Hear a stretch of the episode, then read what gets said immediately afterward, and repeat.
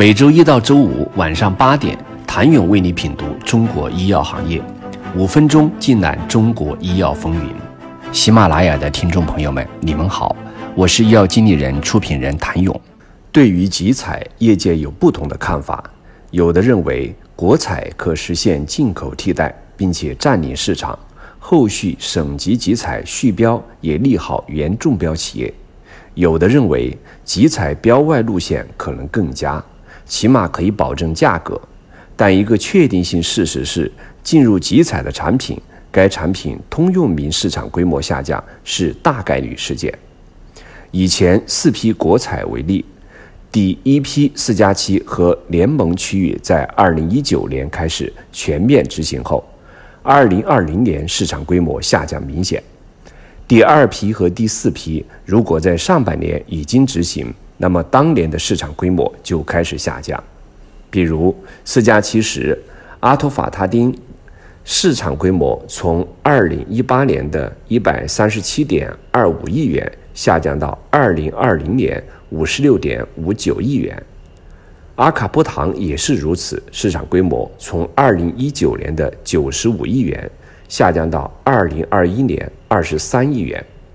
但也有例外。比如，在四加七联盟区域的口服固体制剂中，像甲磺酸伊马替尼和左伊拉西坦这类两次集采价格较为稳定的产品，市场规模的降幅并不明显。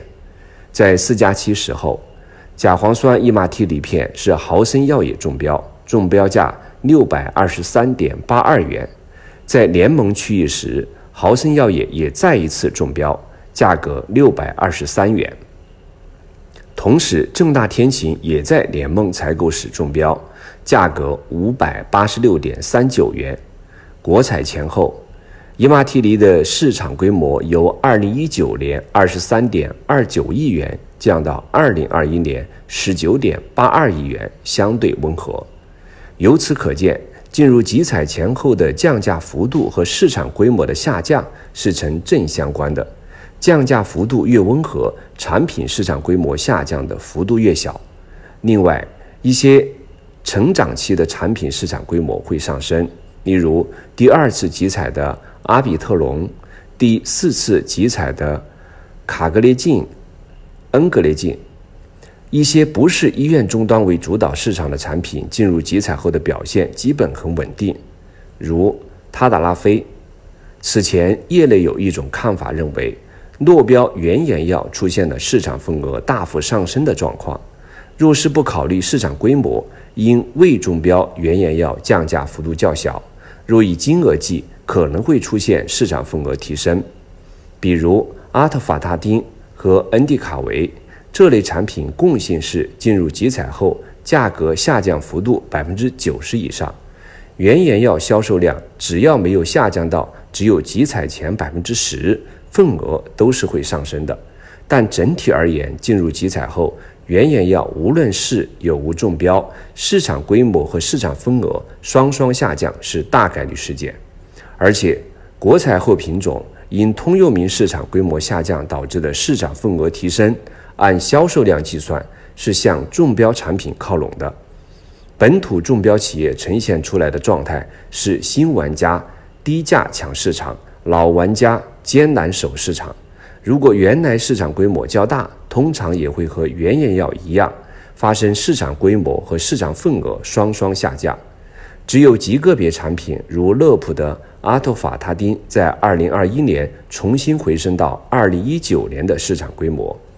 集采规则本质上是愿意降价的产品获得市场规模，更利于原来市场是空白的产品去抢夺市场。例如。海蓝海宁的奥美拉唑中标后，市场规模二零二一年突破亿元。第四批集采中的吉沙坦安氯地平，两个企业花园药业和恒瑞在二零二一年都突破亿元。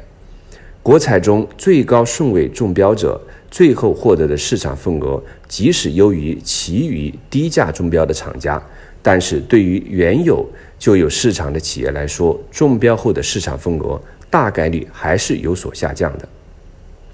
因为即使高价中标，都是对于集采前的价格有所下降。例如第三批国产的阿拉曲唑片，最低价中标的是海珍药业，中标价二十七点八八元；最高中标的江苏海岸药业，中标价一百零五元。浙江海镇的规模，二零二一年终于突破了零点二亿元。江苏海岸从二零二零年的一点四亿下降到零点六亿元。第四批集采中，艾斯奥美拉唑美江西山香药业长绒片第一顺位中标，正大天晴长绒胶囊是最高顺位中标。然而，二零二一年还是未中标的阿斯利康和重庆莱美占据市场主要份额。正大天晴高位中标，短期内市场规模也没有超过最低价中标的江西山香，这大概是和最低价中标产品对省份区域的选择更有话语权有关。江西山香获得北京、内蒙古、辽宁、浙江、山东、湖南、广东、陕西、宁夏的供应，正大天晴获得黑龙江、上海、江西、河南、广西、海南、云南的供应。未中标的仿制药结果很简单，市场规模都面临下降。例如，第一批集采产品天方的阿托法大丁，从二零一八年的二十一点四亿元下降到二零二一年的一亿元；江西清风的恩迪卡韦，从二零一八年的五点三亿元下降到二零二一年的一点七亿元。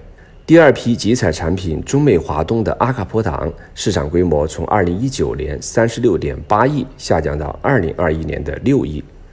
联邦的阿莫西林胶囊市场规模从二零一九年二点八亿下降到二零二一年的零点八亿。七批国采谁杀出了最大降幅？哪家公司成为中标最多的药企？单个品种谁最卷？请你明天接着收听。